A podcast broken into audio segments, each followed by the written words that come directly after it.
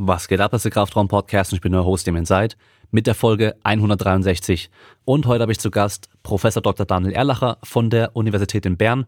Er ist Sportwissenschaftler und hat sich in der Forschung auf Schlaf spezialisiert, also alles rund um Schlaf, Regeneration durch Schlaf, Schlaf vor sportlichen Wettkämpfen, besserer Schlaf durch sportliche Aktivität, Motorik in Träumen.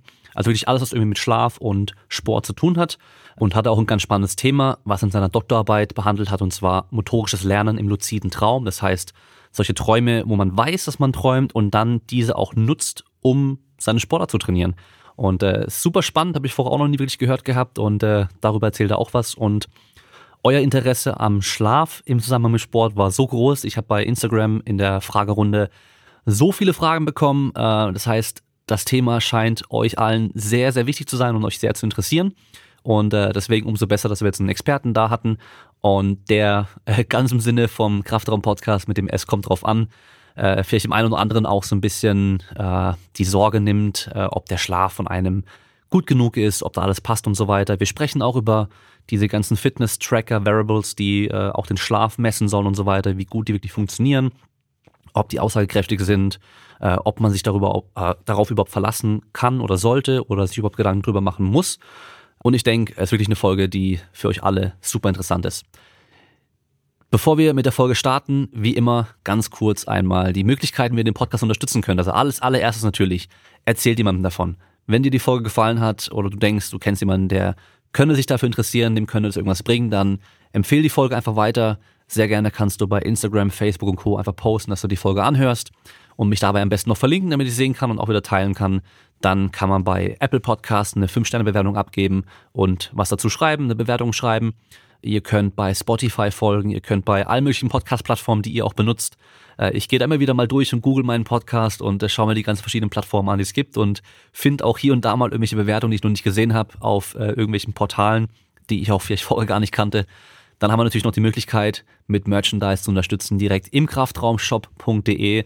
Wir haben Kraftraum-T-Shirts, wir haben Kraftraum-Hoodies, Tanktops, auch ein Frauen-T-Shirt haben wir noch mit dem Consistency-Design auf dem Rücken hinten drauf. Davon haben wir auf jeden Fall noch ein paar auf Lager und eigentlich perfekt für jeden, der den Podcast mag, als Weihnachtsgeschenk. Oder vielleicht auch zu Nikolaus, wobei das wird äh, bisschen knapp. Ich glaube, wenn die Folge rauskommt, ist gerade Nikolaus. Ja, kommt hin. also von daher dann zu spät. Äh, es gibt auch Gutscheine, die man im Kraftraumshop holen kann. Das heißt, wenn jemandem was schenken wollt zu Weihnachten, aber eben nicht wisst, welche Größe oder welche, was die Person gerne haben möchte, vielleicht ein Banner, ein Hoodie ein T-Shirt, könnt ihr einfach einen Gutschein holen und den dann schenken. Kann man auch sehr gut bei dem Kauf dann angeben, an wen der geschickt werden soll und wann der geliefert werden soll. Das heißt, man kann auch den 24.12. angeben und dann bekommt die Person am 24.12. per E-Mail den Gutschein geschickt.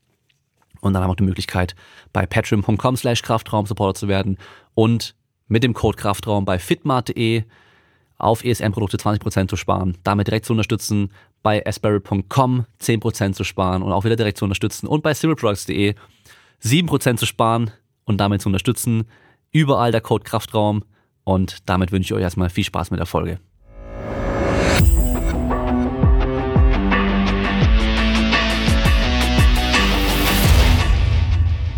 Gut geschlafen? Äh, ja, doch, eigentlich ganz gut. ja, heute geht es ja um Schlaf, deswegen frage ich, weil äh, ich habe heute komischerweise nicht so gut geschlafen. Ich bin leider sehr spät ins Bett gekommen, später als gedacht, weil ich gestern noch einen Podcast aufgenommen habe und der ging bis um halb elf. Und äh, bis man dann noch runterkommt, braucht man ja meistens noch ein bisschen. Und ja. dann mit einem zweieinhalbjährigen noch im Bett mit drin, der leider immer noch nicht ah. alleine schlafen möchte, dann kennst du ja wahrscheinlich ja, auch.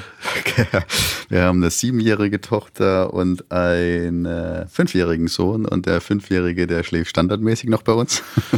Ja. Und die siebenjährige, die kommt dann so ab und zu mal nach der Hälfte der Nacht und dann wird's äh, richtig eng. Also ich weiß, was du meinst.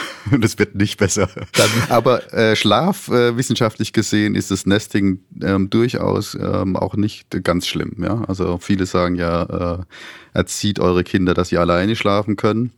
Aber muss nicht sein. Ist also durchaus ein Weg, den man gehen kann und muss man sich keinen schlechten, keine schlechten Gedanken machen. Ja, ich meine, ich mag es ja auch, wenn ich ins Bett komme und der liegt dann da und dann nochmal den Arm nehme und so. Das ist schon auch schön. Ähm, absolut, nur manchmal, absolut. wenn man dann zum dritten Mal einen Fuß auf dem Kopf hat, denkt man sich so. absolut, ja. Ich will schlafen.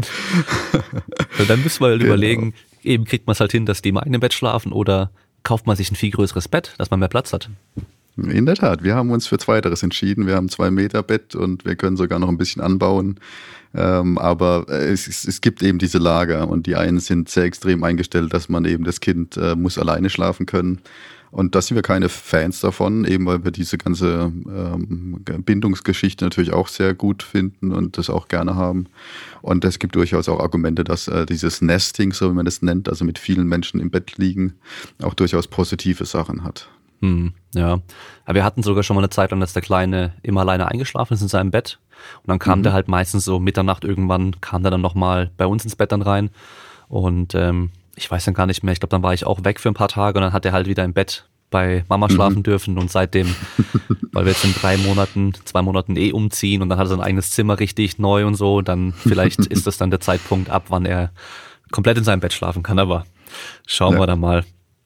Und dann können wir von hier aus eigentlich auch direkt äh, zum äh, eigentlichen Thema kommen. Absolut, gerne. Und zwar, wir haben jetzt gerade schon gesagt, dass Schlaf ähm, auch mit Leuten oder ohne Leute irgendwie gut sein kann. Und jetzt ist eben gleich die Frage, weil viele sind sehr interessiert, wie ihre Fitnessuhren ihren Schlaf tracken können. Also viele haben ja diesen Fitbit oder andere irgendwelche Fitnessuhren. Apple Watch macht das, glaube ich, auch. Gibt dann auch diese Ringe mittlerweile, die dann auch irgendwie deinen Schlaf tracken mhm. sollen. Und mhm. die spucken alle möglichen Daten aus. Ich hatte mhm. auch auf meinem Android-Handy mal ähm, eine Schlaf-App, die man sich einfach mit ins Bett reinlegt und das Kissen oder so. Mhm. Und die schaut einfach durch die Bewegung, wann man wach sein mhm. soll und wann nicht oder wann man halt tief schlafen soll und wann nicht.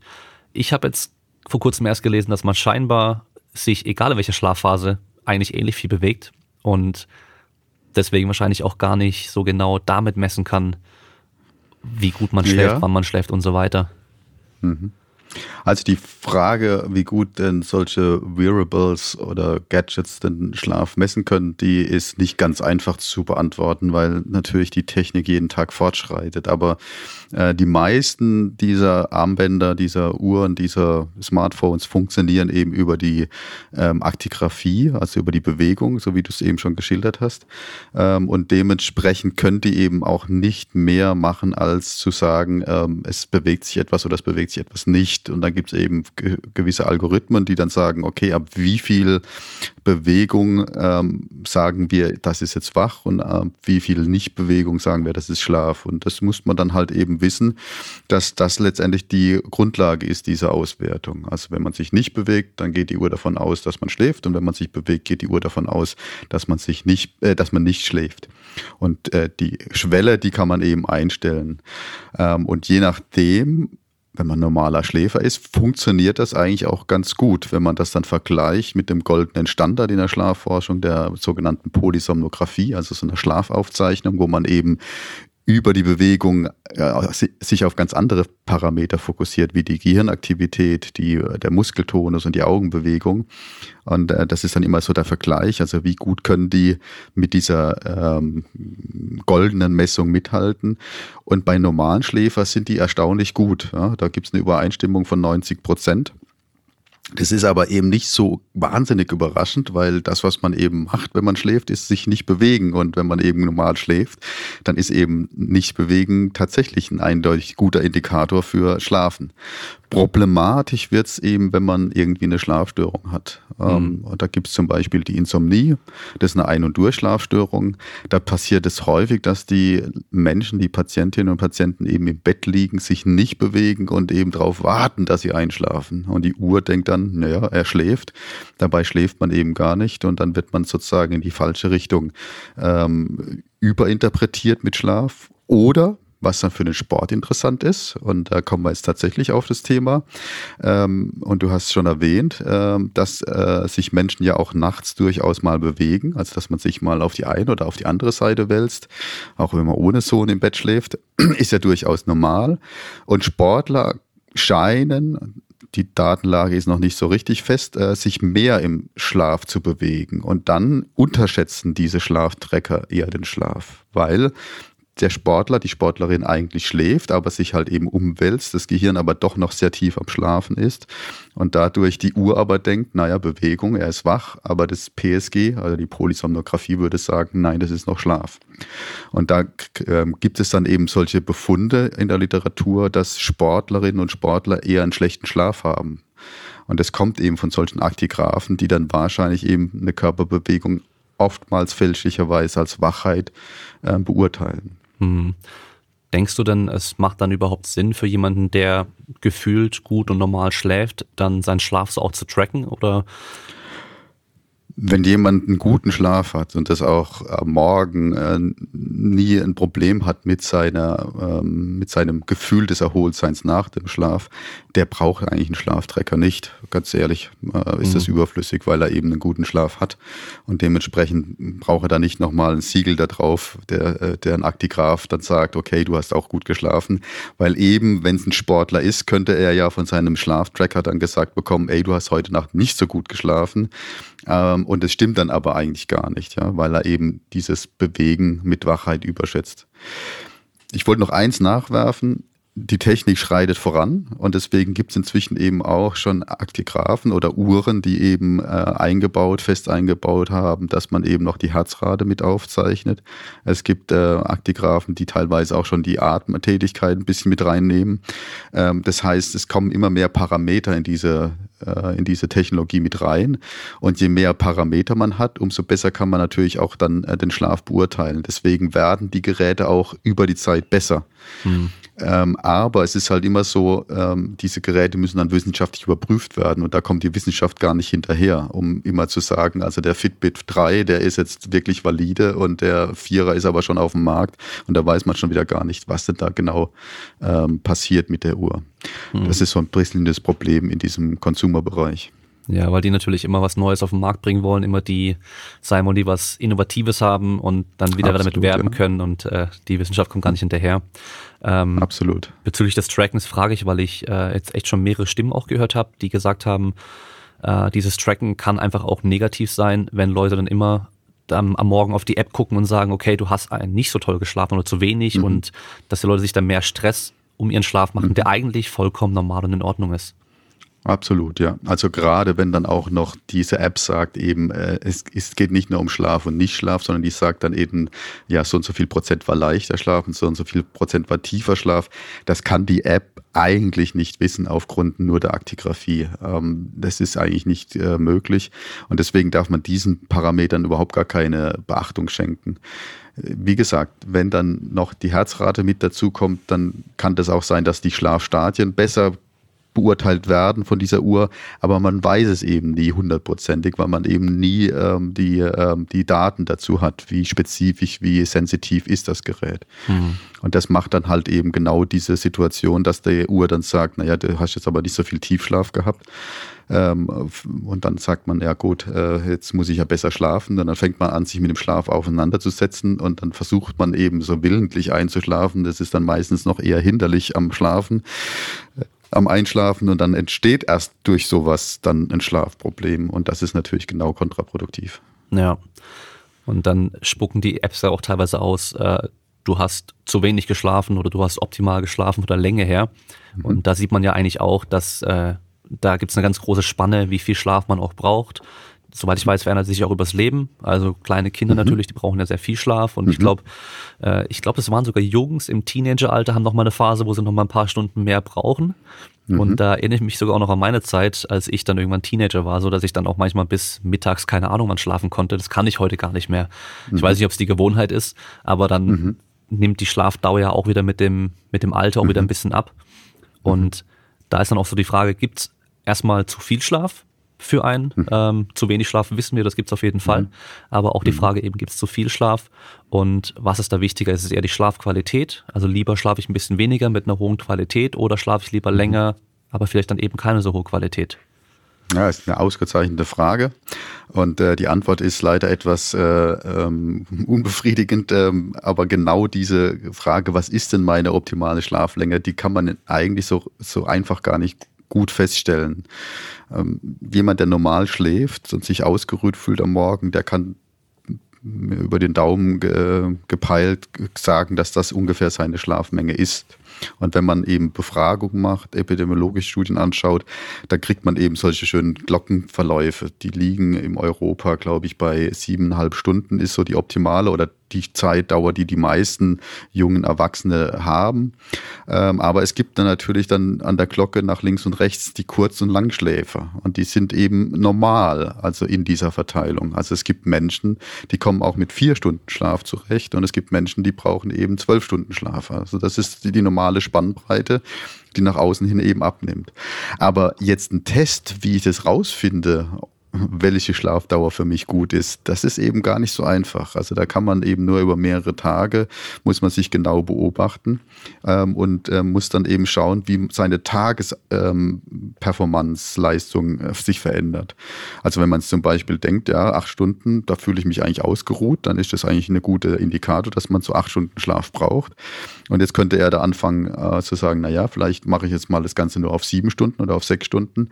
Und da muss man eben schauen, wie die Tagesperformance Performance ist und ob man denn dann tagsüber öfters müde ist oder tatsächlich auch eine Einschlafneigung hat, weil das ist dann ein Indikator, dass man jetzt doch zu wenig Nachtschlaf hat.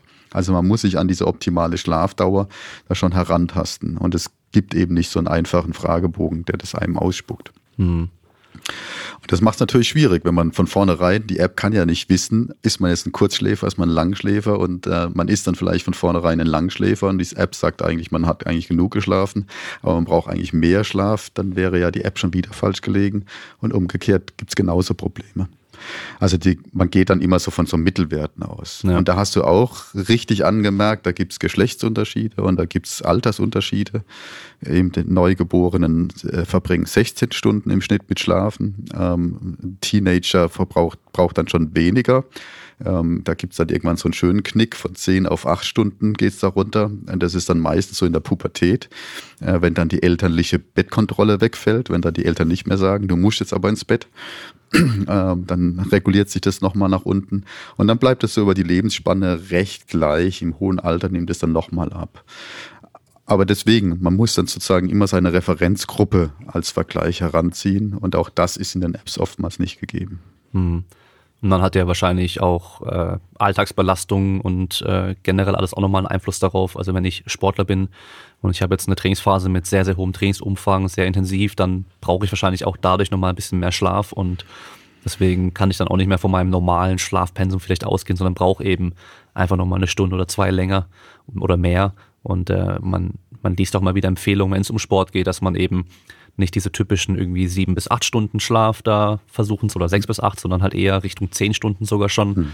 im Hochleistungssport.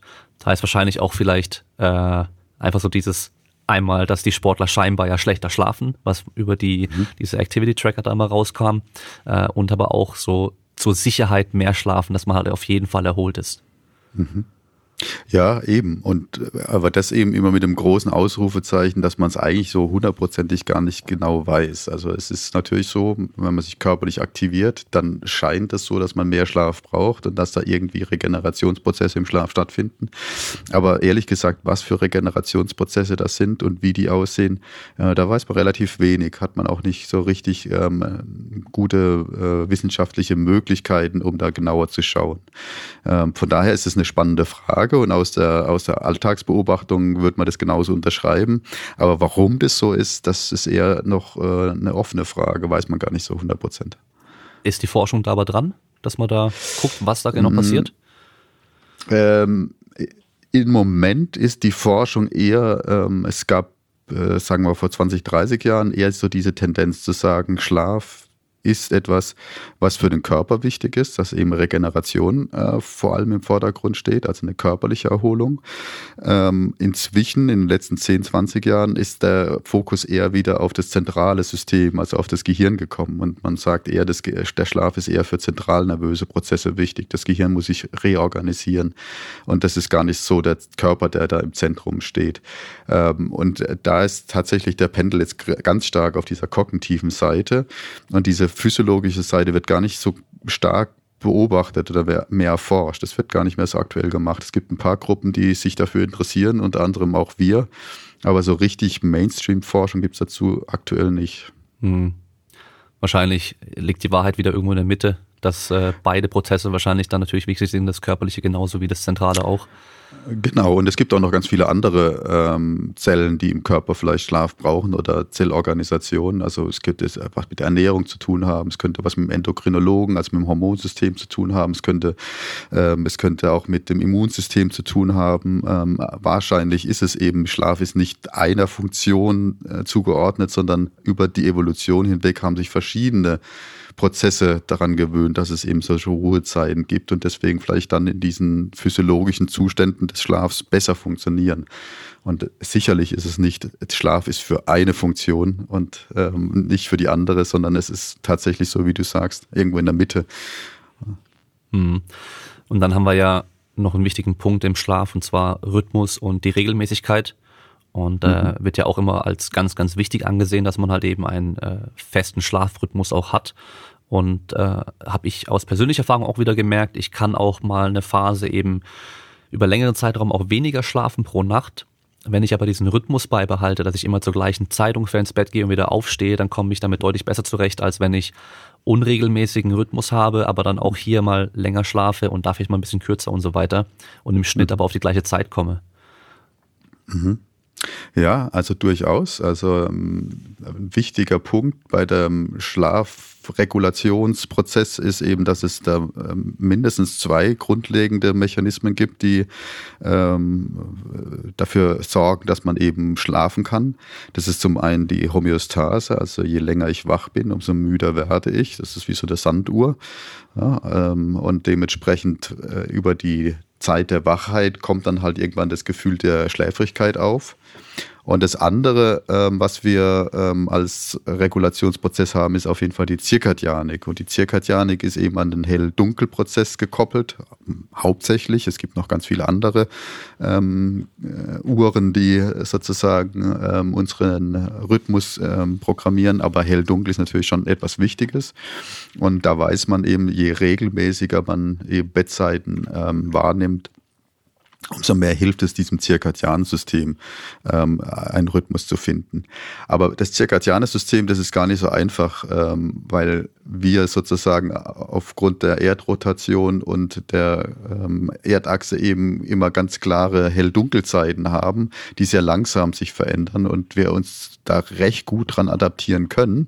Aber bei manchen läuft diese Uhr einfach asynchron und das sind dann auch in der Folge dann eben die Leute, die eher Kurzschläfer oder Langschläfer sind und die dann eben mit solchen Unterbrechungen oder ähm, Verschiebung des Rhythmuses äh, eben nicht so gut zurechtkommen. Ja? Und das ist eben das, was du berichtet hast, also Leute, die dann regelmäßig ins Bett gehen und deren Uhr recht synchron läuft, äh, die können dann auch äh, abweichen von ihrer Schlafdauer und verkraften das eigentlich ganz gut.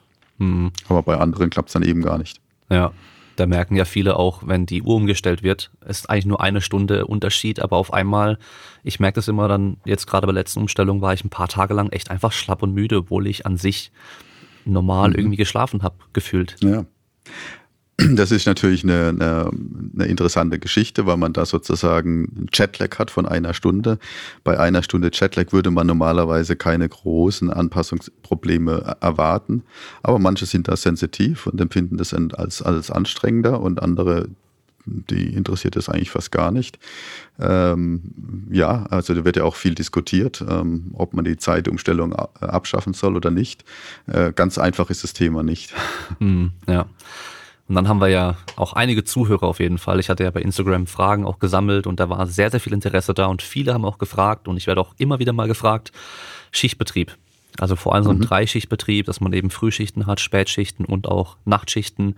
Ähm, oder teilweise bei der Polizei haben die oftmals ja 24-Stunden-Dienste und mhm. dann ähm, immer so Blöcke, wo sie dann drei Tage Tagdienst haben, dann ein bisschen Pause, dann drei Tage Nachtdienst und so weiter. Das ist ja eigentlich schon für den Schlaf an sich sehr suboptimal, oder? Ja, es ist in der Tat eben nicht äh, gut, weil man eben auf diesen Schla ähm, auf diesen zirkadianen Prozess natürlich massiv Einfluss nimmt. Ähm, man versucht die Homöostase möglichst gleich zu lassen, deswegen sind die ja so ausgeklügelt, diese Schicht, äh, Schichtsysteme, dass man eigentlich rein theoretisch, wenn es eine Sanduhr wäre, das relativ gut verkraften sollte. Aber es ist eben halt nicht nur diese äh, Homöostase, die unseren Schlaf reguliert, sondern eben auch das zirkadiane System. Und dann ist natürlich das ein heftiges Umdrehen der inneren Uhr, ähm, die da alle Nase lang passiert. Äh, deswegen haben sich da auch die ähm, Leute, die sich damit auseinandersetzen, ich bin da tatsächlich nicht der hundertprozentige Experte, ich krieg's natürlich auch immer mit, äh, natürlich auch verschiedene Rotationssysteme ausgedacht. Ne? Da gibt's ein vorwärts- und rückwärts rotierendes System, also ob man jetzt äh, die Schicht nach vorne oder nach hinten rotiert. Und wenn man das recht gut macht, dann ist es ein relativ sanfter Übergang für den Körper. Und die meisten Menschen mit einem normalen Rhythmus kommen damit ganz gut zurecht. Also in einem Dreischichtbetrieb, der rückwärts rotiert ist, sollte das eigentlich ganz gut verkraftbar sein. Aber es kommt natürlich wieder aufs Individuum an. Und wenn jemand eine stark ausgeprägte Zirkadianik hat oder eine starke Desynchronisation seiner inneren Uhr, der kommt damit natürlich dann weitaus weniger zurecht. und letztendlich wird er sich in so einem Job dann auch nicht wohlfühlen, ja. Und mhm. ähm, wird dann da eben genau seine Probleme haben, weil er das eben nicht so gut mit dem Schlaf umsetzen kann. Ja. Und dann kommt auch immer die Frage auf, kann ich dann fehlenden Schlaf auch nachholen? Das heißt, vielleicht hat man gerade den Schichtwechsel und hat dann eine Nacht mit nur vier, fünf Stunden Schlaf, weil man auf einmal wieder früh raus muss oder man hat auch wenn man gar keinen Schichtbetrieb hat, dass man einfach nur äh, Montag bis Freitag irgendwie nur vier, fünf mhm. Stunden pro Nacht schlafen kann, äh, ob mhm. man dann am Wochenende, wenn man dann zehn, zwölf Stunden schläft, das wieder aufholen kann. Ja, eben, das ist dann genau das, was manche dann ähm, noch mehr aus dem Rhythmus bringt, ähm, weil das natürlich dann direkt auf die Homöostase überschlägt. Ne? Also wenn ich jetzt länger schlafe, dann ist ja sozusagen meine Sanduhr, äh, die dann, was weiß ich, einen gewissen Füllungsgrad hat oder abgearbeitet ist, ähm, dann, dann führt es ja dazu, dass ich jetzt wieder wach bin und eben eine neue Wachheit habe. Aber wenn ich dann eben länger schlafe, dann bringt es eigentlich bei der Sanduhr gar nichts. Äh, und dementsprechend ähm, kann das dann auf das homöostatische System einen Einfluss haben.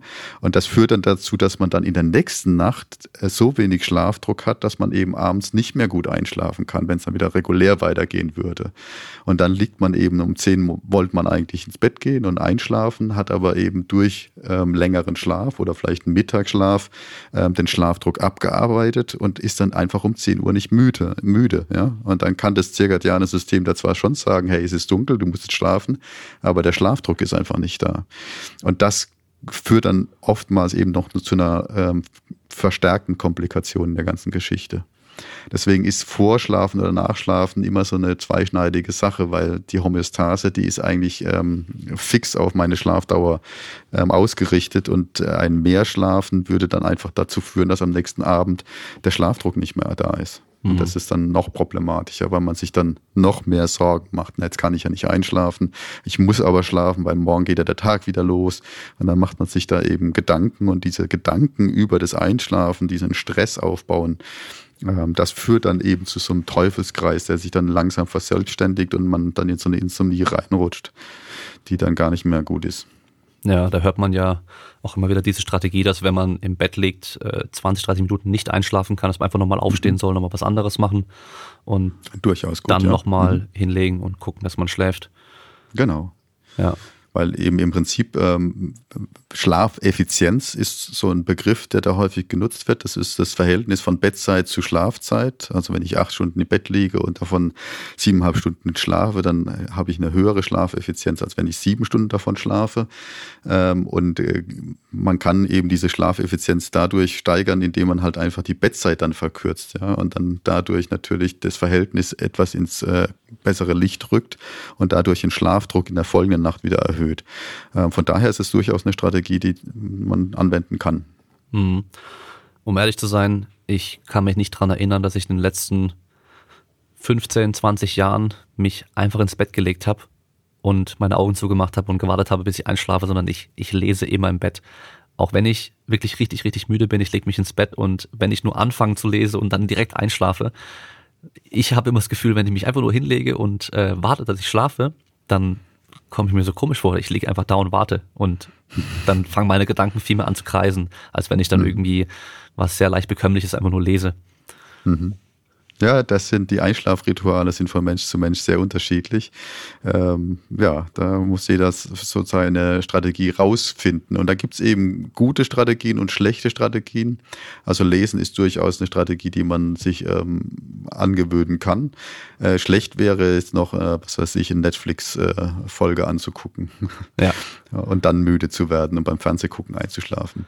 Das kann man in jungen Jahren gut verkraften, wenn der Schlaf noch normal ist, aber wenn sich dann mal der Schlaf irgendwie dann nicht mehr so gut anfühlt, dann sind das so Strategien, die dann üblicherweise eine schlechte Schlafhygiene aufweisen und die sollte man vermeiden. Also gerade im Bett noch äh, ins Handy schauen, das ist insofern auch nicht gut, weil man natürlich dann das Licht direkt vor den Augen hat und dann das zirkadiane System aus ähm, nicht zur Ruhe kommen las, äh, lässt. Ähm, da gibt es eben Blauanteile in dem äh, Displaylicht, die dann dem der, der Zirbeldrüse sagen, es ist noch taghell und die dann eben kein Melatonin ausschüttet und das ist dann eben ein Hormon, das eigentlich diese Zirkadianik so ein bisschen in Gang bringt. Ähm, wie groß die Effekte dann am Ende wirklich immer sind, das ist immer gar nicht so ganz einfach zu sagen. Es gibt Studien, die zeigen, dass das einen Einfluss hat, aber wie groß der Einfluss ist, äh, im normalen Fall wahrscheinlich immer gering und man kann es gut kompensieren. Problematisch wird es immer dann, wenn es Probleme gibt mit dem Schlaf. Und dann muss man da dran arbeiten und dann wäre genau sowas etwas, was man sofort abschaffen sollte. Hm. Also im Bett Netflix ja. gucken. Wer richtig müde ist, der schläft wahrscheinlich dann trotzdem ein. Aber wer da bestimmt genau. ein Problem hat und dann noch ins Handy reinglotzt, dann genau.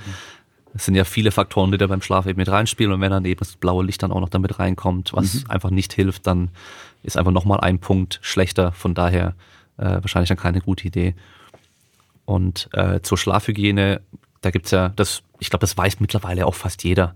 Ja, also möglichst dunkler Raum, leise, kühl, ähm, dass man im Bett auch nur schlafen soll und halt eben nicht, ähm, keine Ahnung, sonst auch ganz im Bett rumliegt und da was anderes macht und so weiter. Und eben auch vielleicht kein Fernseher im Schlafzimmer, kein Handy im Bett, den ganzen mhm. Kram, das weiß ja mittlerweile eigentlich auch jeder. Ähm, ja, aber gut zu wiederholen. War ja. wunderbar aufgezählt.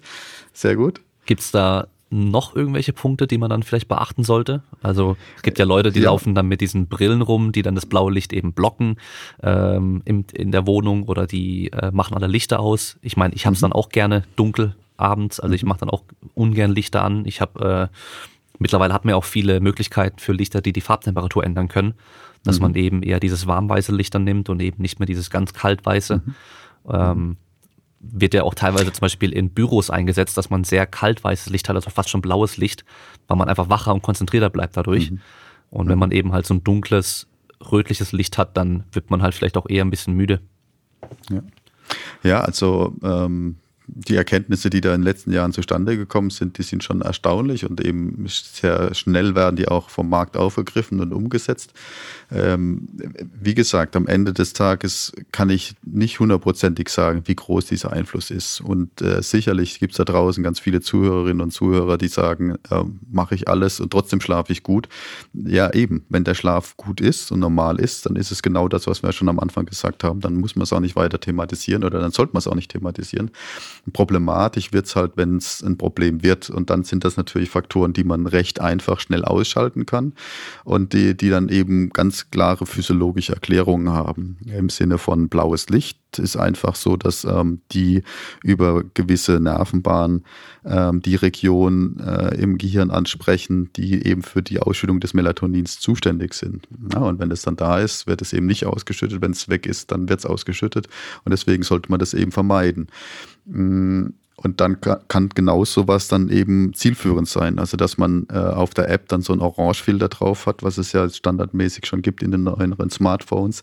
Ähm, aber noch besser wäre eben das Smartphone erst gar nicht ins Schlafzimmer zu nehmen. Ne? Dann, also nicht nur das Licht ist sozusagen physiologisch sehr gut erklärend, dass es störend ist.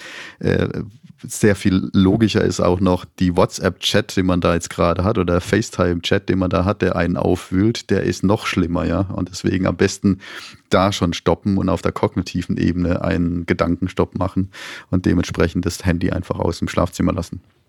Kennt ja wahrscheinlich auch jeder, wenn man gerade sich äh, irgendwie sehr aufgeregt hat oder irgendwie was ganz, ganz Wichtiges war und man ist dann noch voll in Gedanken, dann kann man auch gar nicht runterkommen. Und ja. dann eben irgendwas zu machen, vielleicht auch wenn es irgendein Ritual ist, was man halt eben jeden Abend macht, wie bei mir zum Beispiel mein Lesen, dann, mhm. dann kann man da eben alles, die ganzen Gedanken irgendwie abschalten und dann einfach ähm, in sein, in dieses, ähm, in diesen Zustand des Einschlafens dann einfach auch kommen, was es dann wahrscheinlich auch leichter macht, dann eben dann irgendwann noch einzuschlafen. Ja, genau. Dann haben viele auch gefragt, ähm, was äh, spätes Training vielleicht für einen Einfluss auf den Schlaf haben kann. Also wenn man sehr spät trainiert. Ich persönlich habe auch schon oft sehr spät trainiert und gehe dann nach Hause und dann weiß ich auch, ich, gut, dann esse ich noch eine Kleinigkeit und dann gehe ich aber nicht sofort ins Bett, weil ich brauche einfach noch ein bisschen zum Runterkommen. Und dann versuche ich mhm. mich eben noch so ein bisschen zu entspannen, ein bisschen runterzukommen, auch vom Kopf her. Und dann gehe ich erst ins Bett und halt eben nicht heimkommen und sofort ins Bett reinlegen, weil dann äh, mhm. funktioniert das einfach noch nicht. Ja, also da, auch da muss man jetzt so ein bisschen unterscheiden eben zwischen dem Normalschläfer und dem Menschen, der vielleicht Probleme hat mit seinem Schlaf. Weil das ist zum Beispiel eins, was man in Schlafhygieneregeln auch findet, eben viereinhalb Stunden vorm Schlafen zu Bett gehen, ähm, keine physische Aktivität mehr, äh, weil bei denen äh, das unter Umständen aktivierend sich auswirkt und äh, der Schlaf der Einschlafzeitpunkt herausgezögert wird. Äh, inzwischen weiß man, dass es bei gesunden, guten Schläfern das nicht der Fall ist. Na, da äh, gibt es wunderbare Studien und auch inzwischen schon Meta-Analysen, die zeigen, dass die Einschlaflatenz durch Spätabendaktivität, äh, körperliche Aktivität ähm, sogar eher noch verkürzt wird ein bisschen. Also dass es äh, zum Einschlafen sogar teilweise hilft was ja auch irgendwie Sinn macht, weil wenn körperliche Aktivität äh, Regeneration nach sich zieht, dann müsste ja genau das ja dann zu einem schnell, äh, schnelleren Einschlafen führen. Äh, würde ich also auch genauso unterschreiben. Äh, jetzt muss man natürlich noch differenzieren, was haben die in den Studien für eine Aktivität gemacht. Teilweise sind diese Aktivitäten, die sind nicht mit dem Spitzensport zu vergleichen, sondern eher so auf dem Fahrradergometer bei 150 Watt fahren oder so. Äh, da würde natürlich äh, ein Ausdauerathlet drüber lachen, ein Profiathlet. Hm, für den Normalmenschen ist es halt dann durchaus schon eine ansprechende äh, Belastung. Also da muss man nochmal genauer reingucken. Für den Spitzensport ist es vielleicht nochmal anders. Da gibt es auf jeden Fall anekdotische Evidenz, wenn Leute ähm, sehr viel am Abend nochmal trainieren, zum Beispiel waren wir beim Radsport dabei, die ja nach einem Wettkampftag abends nochmal auf der Rolle sitzen und dann ewig äh, auf dem Ergometer nochmal fahren. Die reden oder die berichten natürlich häufig über ein schlechteres Einschlafen. Ähm, und da ist es dann aber ganz schwierig rauszudifferenzieren, ist es jetzt wirklich wegen dieser körperlichen Aktivität, ist es aufgrund des Wettkampfs, ist es aufgrund von, was weiß ich, Gedanken, die dann noch eine Rolle spielen. Ähm, da da wird es dann schwierig, ja.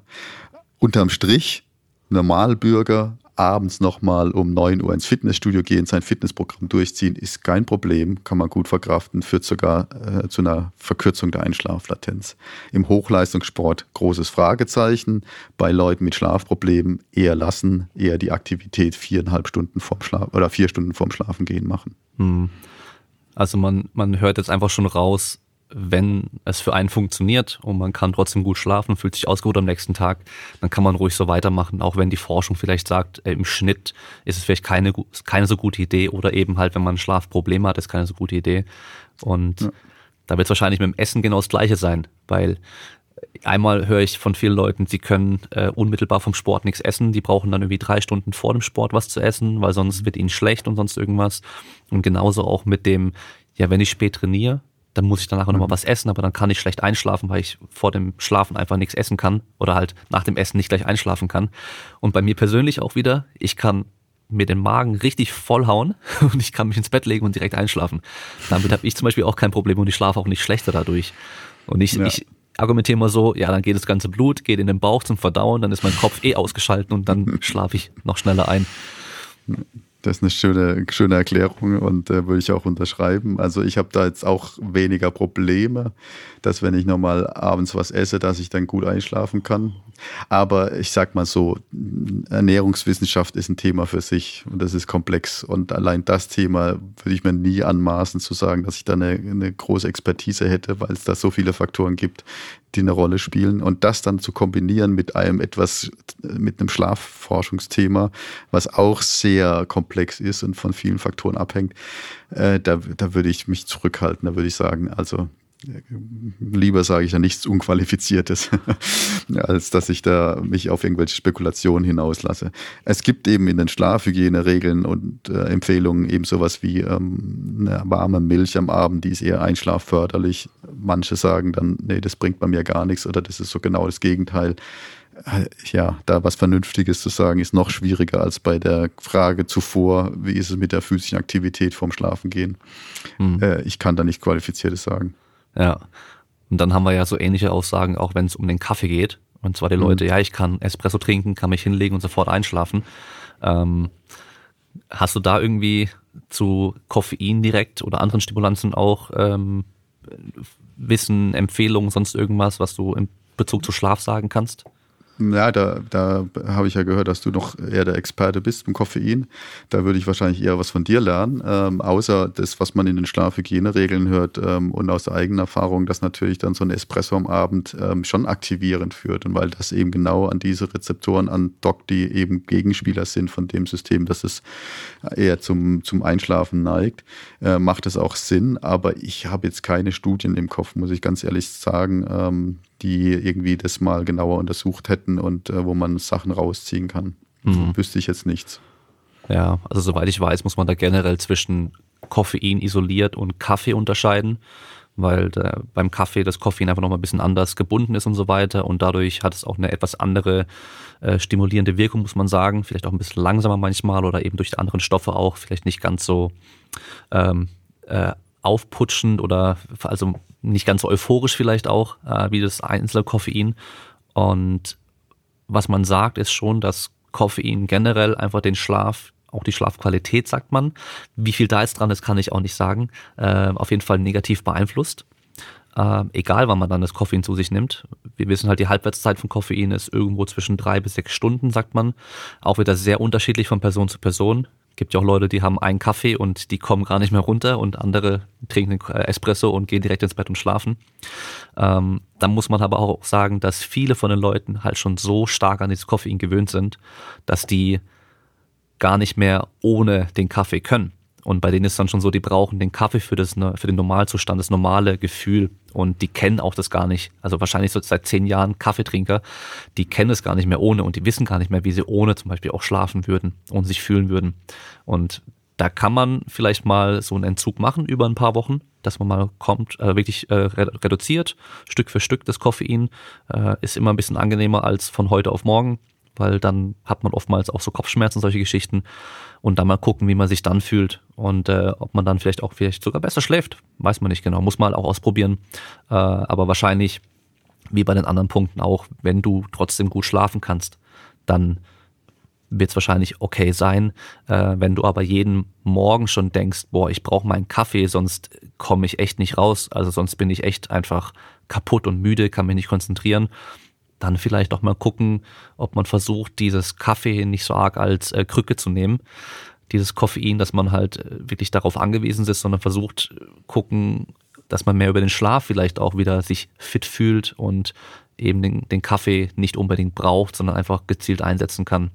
Ähm, und soweit ich weiß, auch bei den Schlafhygiene-Empfehlungen sagt man auch Kaffee spätestens am, am Nachmittag irgendwann früher Nachmittag vielleicht den letzten trinken und halt eben nicht um, um 18 Uhr, 20 Uhr.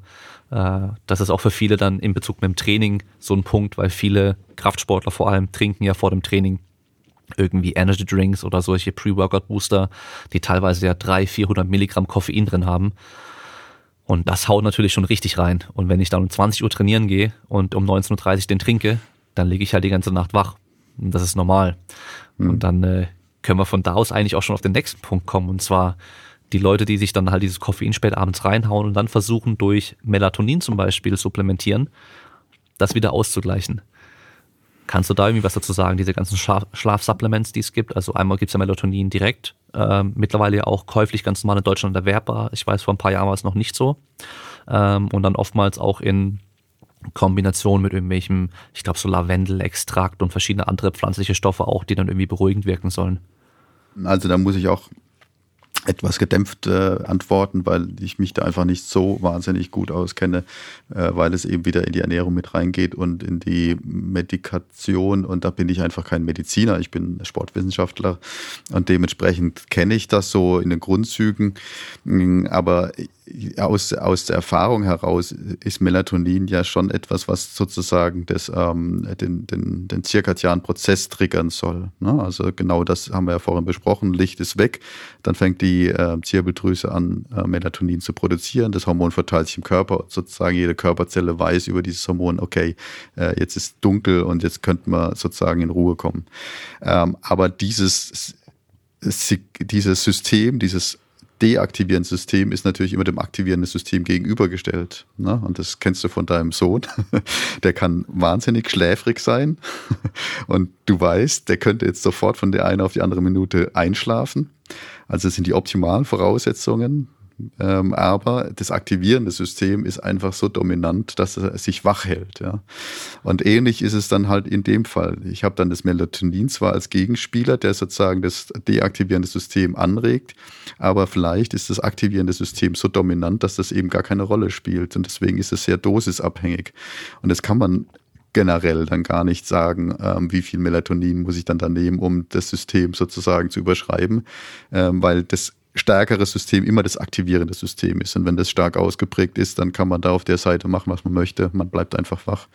Aber das ist ähm, abhängig von der Dosis, abhängig von dem Individuum, von ähm, den ganzen Sachen, die wir schon vorher besprochen haben. Und deswegen ist es ganz schwierig, da jetzt eine einfache allgemeine Empfehlung zu geben. Also wenn du da das Red Bull getrunken hast, nimm äh, so und so viel Gramm Melatonin und dann schläfst du wieder, äh, das klappt nicht. Hm das Koffein ist ja trotzdem noch drin und äh, genau. hat seine entsprechende Wirkung. Und vor allem Koffein wirkt halt im ganzen Körper auch wieder. Also von daher. Genau, und das aktivierende System ist auf jeden Fall immer das dominantere System, das sozusagen immer dazu führen kann, dass man sich eher noch wach fühlt ähm, als schläfrig. Und dann kann man sozusagen auf der anderen Seite so viel machen, wie man möchte. Ähm, es funktioniert einfach nicht mehr. Hm. Äh, was ich jetzt auch schon oft dann gelesen habe, war, dass äh, gerade bei Sportlern, die dann irgendwo anders hinreisen müssen für Wettkämpfe. Da wird ja generell auch wegen Jetlag dann empfohlen, äh, pro Stunde Jetlag äh, oder pro Stunde Zeitverschiebung sollte man dann mindestens einen Tag einplanen, mhm. ähm, dass man halt eben, wenn wir jetzt nach Tokio gucken, falls mhm. das nächstes Jahr dann stattfinden sollte, sollte, mhm. dass wir dann mindestens zwei Wochen früher auf jeden Fall anreisen, mhm. dass dann mhm. die Sportler sich an diesen Rhythmus auf jeden Fall schon gewöhnen können und mhm. äh, dass da dann zum Beispiel Melatonin helfen kann, eben früher diesen äh, Rhythmus umzustellen dass man halt dann gezielt das dann einsetzt, um äh, zu sagen, okay, eigentlich sollte hier das jetzt anfangen, so produziert zu werden und äh, das dann auch ein bisschen helfen kann, mhm. das schneller zu machen. Mhm. Ähm, das ist ein ganz spannendes Thema, ist auch natürlich ein großes Thema, wo viel diskutiert wird, aber wo man auf der anderen Seite wieder konsternieren muss, dass es die empirische Befundlage kaum dazu gibt. Also wenn man das experimentell untersuchen will, dann ist es natürlich schon eine anstrengende Forschung. Man muss ja immer ähm, Flugreisen sozusagen äh, in der Forschung, in den Forschungsgeldern mit einplanen. Deswegen sind viele der Ergebnisse, die man da hat, ähm, aus der Feldbeobachtung heraus. Also man hat einfach Leute gehabt, die dann irgendwie über die Zeitzonen reisen und dann hat man einfach mal mit erhoben und dann geguckt, was denn da so raus ähm, erwächst und was für Empfehlungen man machen kann. Generell kann man sagen, dass der Jetlag dann tatsächlich wahrscheinlich schlafregulierend gesehen gar nicht so einen dramatischen Einfluss hat. Im Gegensatz zu dem, was man auch immer hat bei ähm, Fernreisen, nämlich den Reisestress. Also der macht ja genauso viel, äh, ist der, der ist ja genauso schlafhinderlich. Und der Bärenanteil wenn man sich die Forschung anguckt, ist wahrscheinlich eher auf den Reisestress zurückzuführen. Das heißt also grundsätzlich kann man sich schon sehr viel über das zirkadiane System Gedanken machen und es ist sicherlich auch nicht falsch, dann Schlafstrategien anzuwenden, schon vor einem Wettkampf, um seine innere Uhr zu takten. Aber man sollte auf jeden Fall schauen, dass der Reisestress gering ist, weil der hat mindestens einen gleichen Einfluss auf das Schlafsystem. Und der wird oftmals ähm, vergessen. Und da, da kann man viel einfacher an den Stellschrauben drehen. Ich äh, hole deswegen so aus, weil es in Australien da einen Forscher gibt, der sich da ganz gut mit auseinandergesetzt hat und der im Prinzip so simulierte ähm, Flüge untersucht hat. Der hat dann praktisch ja mit Sportlern auch gearbeitet und hat die praktisch in, ähm, in so Flugsesseln ähm, in der Studie untersucht. Die mussten also praktisch ins Flugzeug steigen. Das war aber eigentlich nur ein Laborraum, in dem so Flugsessel ähm, waren. Und er hat alles simuliert, aber die sind nicht geflogen. Ja? Und die waren dann halt praktisch acht Stunden in diesem Raum gesessen, in, Flugs, äh, in ihren Flug, Flugsesseln und äh, haben so getan, als ob sie jetzt von Australien eben nach Europa fliegen. Und der konnte eben zeigen, dass diese zirkadianen Prozessen in diesen wirklich gut kontrollierten Studien, weil das hat man ja eben oftmals nicht, ähm, wahrscheinlich gar nicht so dramatisch sind. Ja. Und dass es eher der, der Reisestress ist, der da eine Rolle spielt. Also, wenn man sich Gedanken macht, dann auf jeden Fall viele Gedanken auch investieren, wie kann ich Reisestress reduzieren. Und wenn ich das gut unter Kontrolle habe, dann kann ich mir natürlich schon auch Gedanken machen, wie könnte ich das Netz arbeiten. Und da gibt es dann zwei Strategien. Wir sind dann so ein bisschen geldabhängig. Also wie viel früher kann ich mir denn überhaupt leisten, anzureisen? Nicht alle sind beim DFB ähm, angestellt und haben dann dementsprechend auch finanzielle Ressourcen, um die Zeit auch früher dorthin zu reisen, weil das wäre das Einfachste. Daumenregel in Japan, neun Stunden äh, Zeitverzug, ähm, also neun Tage früher anreisen und dann kann ich ja da sozusagen akklimatisieren, ideal. Ähm, wenn ich das nicht kann, dann überlegen, okay, wie viele Tage früher kann ich und was kann ich in den Tagen, die davor schon sozusagen meine zirkadiane Rhythmus einstellen würden, in meinem Heimatland dafür tun, dass ich mich auf diesen ähm, zirkadianen Rhythmus vor Ort einstelle.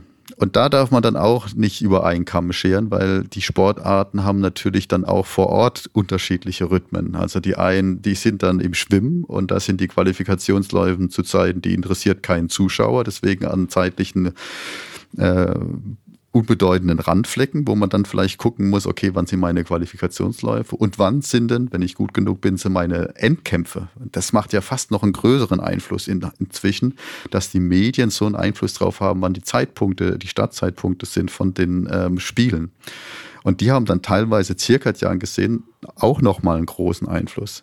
Also da habe ich mich vielleicht auf Japan ideal eingestellt, aber aufgrund der Fernsehübertragungsrechte ist dann mein Wettkampf irgendwann um 11 Uhr Japan Ortszeit und dann habe ich, ähm, hätte ich von vornherein vielleicht eher meinen deutschen äh, Zeit äh, gelassen und dann wäre das circa Jahren vielleicht genau mit meinem Wettkampf übereingestimmt und dann hätte die ganze andere Geschichte gar nicht sein müssen.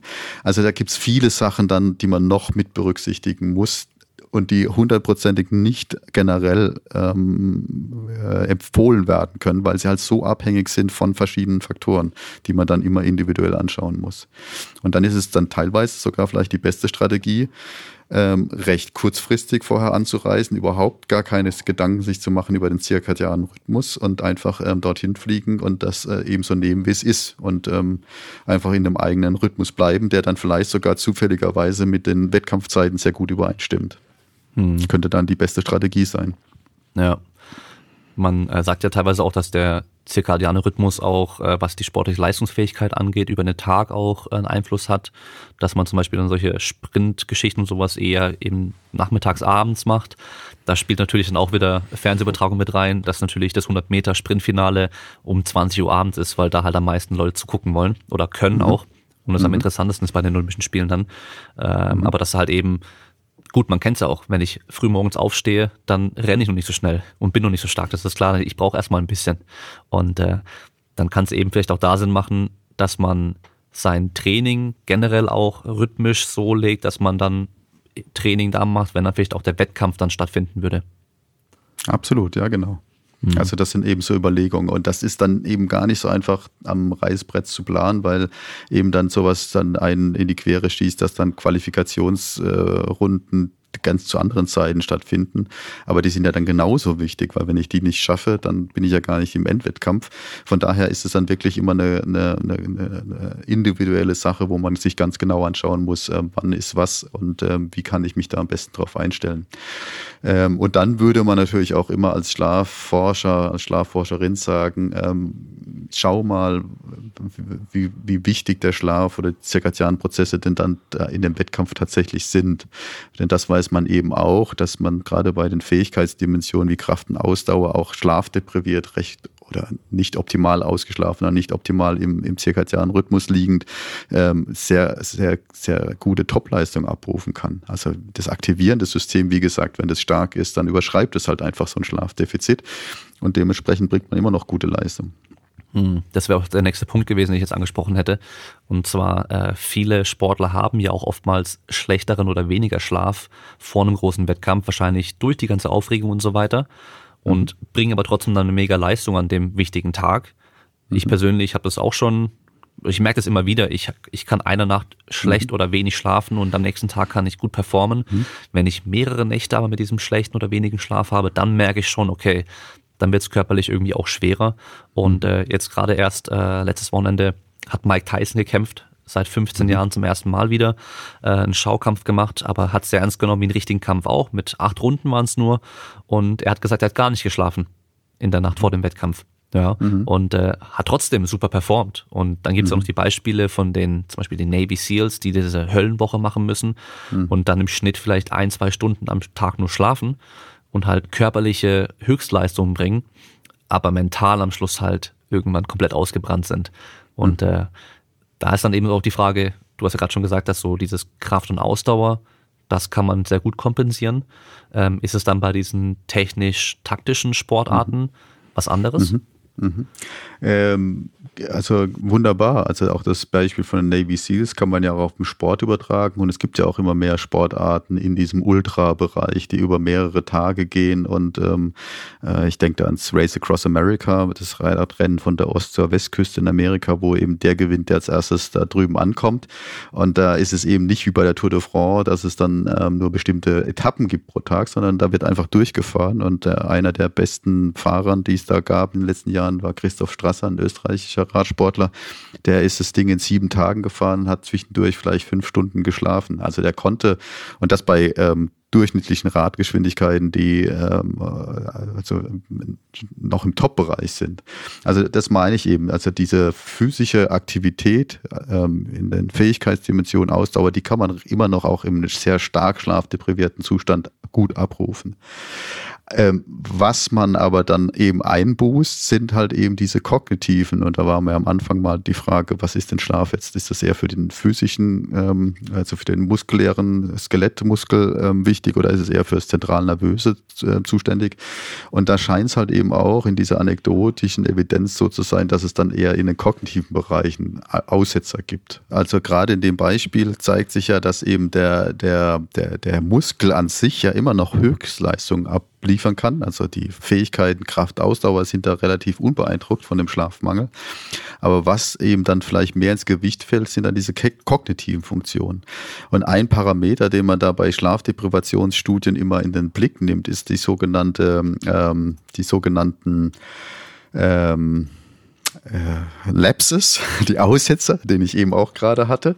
Ähm, also in simplen, monotonen Situationen ähm, adäquat mit einer einfachen Reaktion zu reagieren. Das ist so ein Test, äh, da sitzt man zehn Minuten vor einem Monitor und alle Nase lang taucht irgendwie ein Punkt auf oder man muss irgendwie so einen Zeiger verfolgen und ab und zu springt er mal zwei Punkte weiter statt einen Punkt.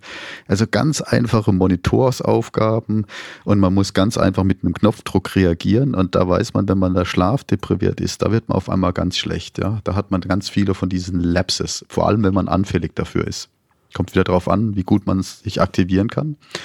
Ähm, und das heißt natürlich immer, wenn solche kognitiven Komponenten und technische Komponenten in den Fokus rücken, dann wird die Schlafdeprivation sich unter Umständen auch negativ auswirken. Also der Sprinter, der sozusagen dann auf das Stadtsignal hin reagieren muss, äh, der könnte genauso ein Labs haben in dem Moment, weil er da das eben gerade, sehr wahrscheinlich nicht, wenn das das äh, Olympiafinale ist, aber äh, nehmen wir was anderes, was weiß ich für Beispiel, äh, ein, ein Schütze, der sozusagen mehrere Schüsse in einer gewissen Zeit ablegen muss und dann jedes Mal diesen, ähm, diesen richtigen Moment abtreffen muss. Oder ein Orientierungsläufer, der neben dem Laufen eben noch eine Karte lesen muss. Also immer wenn es dieses Monitoren ähm, eine starke Rolle spielt oder diese kognitive Komponente eine starke Rolle spielt, dann leidet die eben unter Schlafdeprivation. Das mhm. kann dann eben dann dazu führen, dass jemand bei dieser einfachen Aufgabe da alle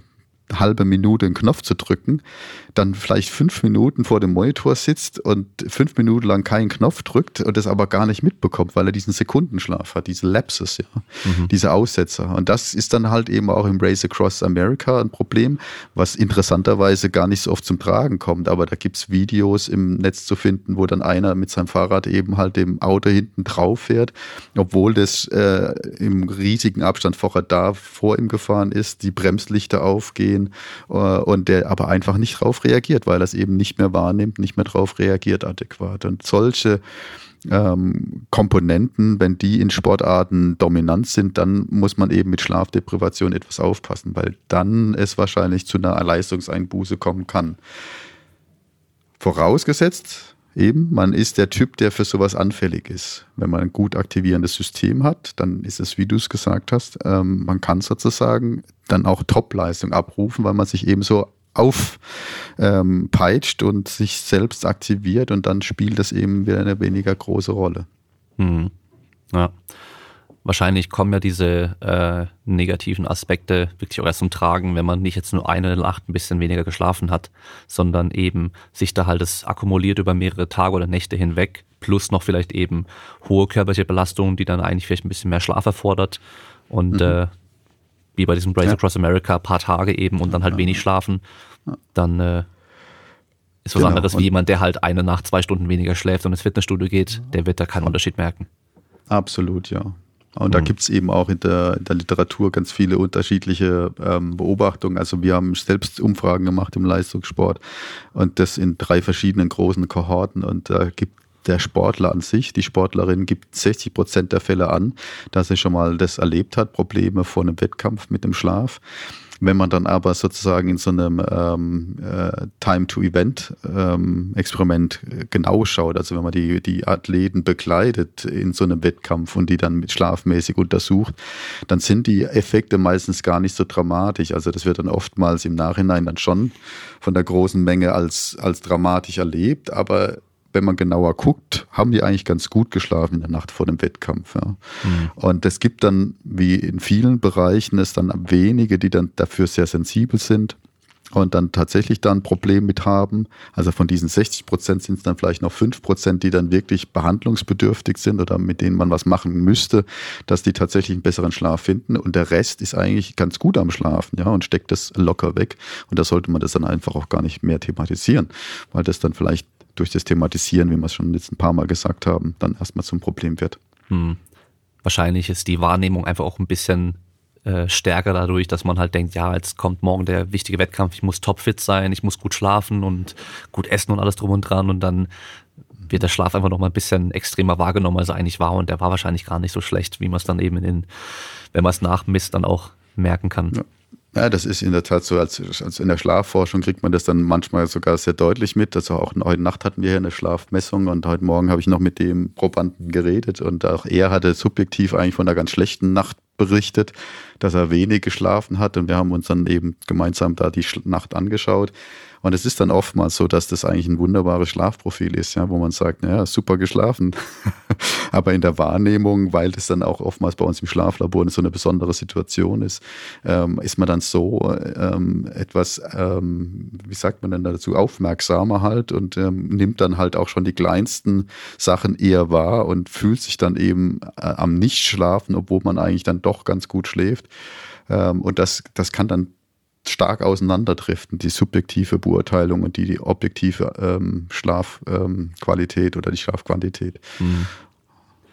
Da hatte ich auch von einem Schlafforscher in einem Interview letztens erst gehört, äh, der eben auch solche Fälle ganz oft hat, dass die Leute selbst sagen, ich habe die ganze Nacht wach gelegen und ich habe vielleicht eine halbe Stunde geschlafen, aber es war eher andersrum. Sie waren eine halbe Stunde nur wach, aber diesen mhm. Zeitraum nimmt man halt irgendwie extrem wahr, weil man dann da liegt und denkt, ich kann nicht einschlafen und man ist so vielleicht ein bisschen im Halbschlaf auch, so immer wieder mal kurz nur ein bisschen wach und eigentlich war es gar nicht so wenig, wie die dann dachten. Ja, ja, ja, das nennt man eine paradoxe Schlafinsomnie. Ähm, da ist es dann am, extremsten ausgeprägt, ähm, aber das gibt es eben im Normalen immer mal wieder, ja, dass man das eben selbst so fehl einschätzt, äh, das subjektiv wahrgenommen und das objektiv tatsächlich zu messen. Und dann ist aber immer noch die Frage, naja, was ist denn am, am nächsten Morgen dann entscheidend? Und wenn jemand halt subjektiv die ganze Zeit ein schlechtes Gefühl hat, der sich ähm, als ähm, wach empfunden hat, dann äh, tut das vielleicht auch die Stimmungslage wieder beeinflussen. Und dann, obwohl man gut geschlafen hat, hat man dann trotzdem gefühltermaßen eine schlechte Tagesperformance. Ähm, und das ist dann oftmals dann halt schwer auseinanderzuhalten. Ja, was ist denn dann da wirklich physiologisch ähm, wirklich ähm, eine Ursache, die dann für eine schlechtere Leistung sprechen könnte. Aber was ist denn dann vielleicht die psychologische Komponente an der ganzen Geschichte, die dann genauso eine Leistungseinbuße bedeuten könnte? Mhm. Äh, Nochmal zu der äh, kognitiven Performance unter Schlafmangel. Da gibt es nämlich in der Koffeinforschung sehr, sehr viel. Und äh, einmal durchs Militär natürlich auch, weil die halt oftmals eben mit Schlafmangel auch agieren müssen und da werden natürlich auch alle möglichen Aufputschmittel oftmals benutzt. Ähm, und da kann man ganz gut sehen, dass äh, gerade wenn man halt normalerweise schlechter kognitiv performt durch Schlafmangel, das durch Koffein sehr, sehr gut äh, wettmachen kann. Mhm. Aber da würde ich halt auch wieder sagen, äh, das ist wie wenn man halt sich den Arm bricht und ein Pflaster drauf macht und dann immer wieder den Arm sich bricht, dann mhm. reicht ein Pflaster halt in dem Fall das Koffein dann auch nicht aus, dann sollte man mhm. lieber schauen, irgendwann mehr zu schlafen. Und mhm. äh, komischerweise kam bei der Instagram-Fragen recht oft sogar, also mehrmals, die Frage, ob Kreatin eine Auswirkung auf den Schlaf hat. Und im Vorgespräch hast du ja auch schon gesagt, das hast du jetzt auch noch nie irgendwie gehört, einen Zusammenhang da. Mhm. Und ich auch nicht. Ich wusste auch nicht, wie die drauf kamen. Und ich glaube einfach, dass die Leute Kreatin einfach nehmen und halt gerne wissen würden, macht das vielleicht was mit meinem Schlaf? Und das Einzige, was ich dazu gefunden habe, äh, in der Datenlage ist, dass es scheinbar auch kognitive Prozesse ein bisschen verbessern kann, wenn man eben Schlafmangel hat. Minimal und sonst aber eigentlich auch keine Auswirkung hat. Mhm. Und was es da macht oder warum es die Einwirkung hat, keine Ahnung. Hm. Ja, ich habe jetzt auch noch nicht, nicht nochmal geschaut, aber wäre mir jetzt auch nichts bekannt. Ja. Dann hast du ja in deinem Forschungsbereich noch ein Thema, was äh, auf den ersten Blick erstmal ein bisschen komisch klingt, aber auf jeden Fall sehr, sehr spannend ist, und zwar äh, motorisches Lernen äh, beim Träumen. Mhm. Kann man das so nennen, oder? Das war ja schon so äh, ja. der Überbegriff, oder? Also das ist im Prinzip das, warum ich überhaupt zu der Schlafforschung gekommen bin, weil mich das in der Doktorarbeit äh, interessiert hat und ähm, wo ich eigentlich auch ziemlich viel geforscht habe, ist eben das sogenannte Klarträumen. Also das Träumen, in dem der Träumende während des Traums weiß, dass er gerade träumt. Und dann hat das eben die Besonderheit, dass man den Traum äh, ab diesem Zeitpunkt selbst kontrollieren kann. Und als, als junger Sportstudent habe ich mich halt damals gefragt, ob man denn dann diesen Traumzustand nutzen kann, um motorisch zu lernen, um eben, was weiß ich, seine Basketball-Freiwurftechnik zu verbessern. Und wir hatten eben in Heidelberg, wo ich studiert habe, den Professor Ebersbecher, der sich mit mentalem Training ähm, äh, ähm, praktisch ähm, Namen gemacht hatte und wo es dann eben schon diesen Bezug gab, dass Mentales, also nur ein kognitives Auseinandersetzen mit Bewegungen tatsächlich auf der Bewegungsseite auch zu einer Verbesserung Verbesserung führt. Und da hatte ich ja eben mich gefragt, ob man dann eben den Traumzustand auch nutzen kann. Und habe da einiges dazu geforscht. Eben meine ganze Doktorarbeit habe ich darüber äh, eine Arbeit geschrieben.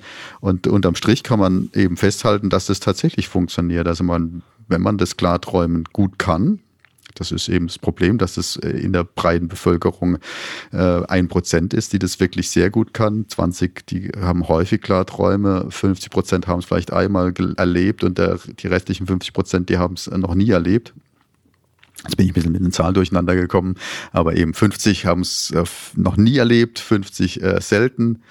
Und äh, von denen 20 sind es viele und von denen ein Prozent, was dann sehr häufig Klarträume hat letztendlich, wenn man im Klartraum dann sich bewusst ist und dann Basketballfreiwürfe trainiert, wir haben es natürlich nicht mit Basketballfreiwürfen untersucht, sondern mit ganz anderen experimentellen äh, Bewegungen, die sehr gut im Schlaflabor zu kontrollieren sind, dann zeigt sich tatsächlich, dass man am nächsten Morgen genauso viel gelernt hat wie ähm, jemand, der wach äh, geübt hat, im Wachen geübt hat. Und sogar ein bisschen besser, wie wenn man das nur mental geübt hätte. Ja, da haben wir so Untersuchungen gemacht. Ähm, und äh, deswegen kann man tatsächlich den Schlaf auch für Neulernen oder für Optimieren von Bewegungsabläufen nutzen. Aber es funktioniert halt eben nur für die Fertigkeiten und nicht für die Fähigkeiten. Also man kann dann im Schlaf kein Marathontraining machen oder was weiß ich, irgendwie ein Krafttraining, weil das natürlich auf die physiologische Adaptationsprozesse ausgelegt ist. Ne? Also wenn ich den Muskel nicht ermüde, dann wird natürlich keine physiologische Reaktion ausgelöst, um diesen Muskel zu ähm, stärken. Ähm, das klappt nicht, aber für die technischen äh, Komponenten durchaus. Mhm. Also dieses äh, Tagträumen habe ich, glaube ich, auch schon ein, zwei Mal erlebt. Ähm, oder Klarträumen, nicht Tagträumen. Klarträumen. Genau. Tagträumen genau. auch natürlich, aber Klarträumen äh, wirklich auch ein, zwei Mal, wo ich dann auch wusste, dass ich äh, träume, aber die waren nur ganz kurz bei mir leider. Und das sind dann manchmal auch diese Träume, da wacht man dann auf und denkt so, ich will jetzt wieder einschlafen und weiter träumen. und das geht dann aber nicht. Ja, genau. Gibt es da Möglichkeiten, ähm, das irgendwie zu initiieren, dass man vielleicht eher auch klarträumt? Also es gibt äh, eben dieses eine Prozent, das man in der Bevölkerung findet, das sind sogenannte spontane Klarträumer, die, die haben das einfach kultiviert im Laufe ihres Lebens und die ähm, haben natürlich auch irgendwelche Techniken, mit denen sie das kultiviert haben. Und aus diesen Beobachtungen heraus hat man natürlich versucht, allgemeine Techniken abzuleiten, die jeder anwenden kann, äh, um Klarträume zu erleben. Und die wurden auch gut untersucht, aber der Markt ist unübersichtlich. Ja? Also jetzt, wenn man Klartrauminduktion, so nennt man das, äh, googelt, da findet man auch einen Haufen Zeug und vieles von dem ist auch Schrott und sollte man lieber die Finger davon lassen. Also irgendwelche Traumpillen am besten erst gar nicht bestellen und auch keine elektrischen Geräte, die einem versprechen, dass man Klarträume hat. Ähm, auch das würde man besser die Finger davon lassen. Aber es gibt einen Haufen kognitiver Techniken, mit denen man also ganz normale Übungen, also G Gedankenübungen, die man anwenden kann, um das Klarträumen zu kultivieren. Ähm, und da gibt es zum Beispiel eben die Reflexionstechnik, wo man sich tagsüber mehrmals fragt, ob man jetzt wach ist oder träumt. Und dieses kritische Hinterfragen des Zustands, das überträgt sich dann irgendwann in den Traum. Und dann fängt man eben auch im Traum an, sich die Frage zu stellen. Und dann fliegt dann aber da eine Kuh vorbei und dann kommt man zu der Erkenntnis, ah, eine fliegende Kuh gibt es im Wachleben nicht, also muss ich träumen und dann fängt der Klartraum an. Und wenn man das eben häufig erlebt, dann werden die Träume eben auch länger und die können dann auch ziemlich lang gehen nachts. Und deswegen ist es durchaus auch dann eine Trainingszeit, die man ähm, äh, propagieren könnte, die sich dann vielleicht auch im Sport ähm, auszeichnen könnte. Aber das Ganze steckt in den Kinderschuhen. Ja? Also da sind wir noch weit weg, dass wir da sehr gute, reliable Methoden haben, um Leute zum Klarträumen zu bringen. Hm. Kennt man da irgendwelche Sportler, die mit sowas wirklich schon arbeiten? Wir haben äh, in diesen Umfragen, die ich vorhin erwähnt habe, auch immer nach dem Klarträumen gefragt und da sind es eben auch ungefähr 20 Prozent von den Befragten, die haben Klarträume häufig und so drei Prozent sind, die haben es sogar sehr häufig. Ähm, wenn man dann weiter fragt, ob sie es auch für ihren Sport nutzen, dann sind es von diesen 20 Prozent wieder nur 20 ja, 20 Prozent müssten wir nachlesen, die das dann auch für den Sport nutzen. Also viele klarträumende Sportler, die das dann gar nicht für ihren Sport anwenden. Und die, die es anwenden, die äh, profitieren dann zwar davon, aber es ist jetzt eben so, dass es ähm, anonyme Umfragen sind, wo man natürlich nicht wissen, wer das jetzt ausgefüllt hat. Ähm, es waren schon Kaderathleten, die wir damals untersucht hatten aus verschiedenen Sportbereichen, ähm, aber ähm, so richtige Beispiele habe ich jetzt leider keine Namen an der Hand. Äh, eine Doktorandin hat dann nochmal eine Interviewstudie geführt, die dann aber auch immer in der Forschung ist es halt so aufgrund der Ethik äh, anonym durchgeführt sind.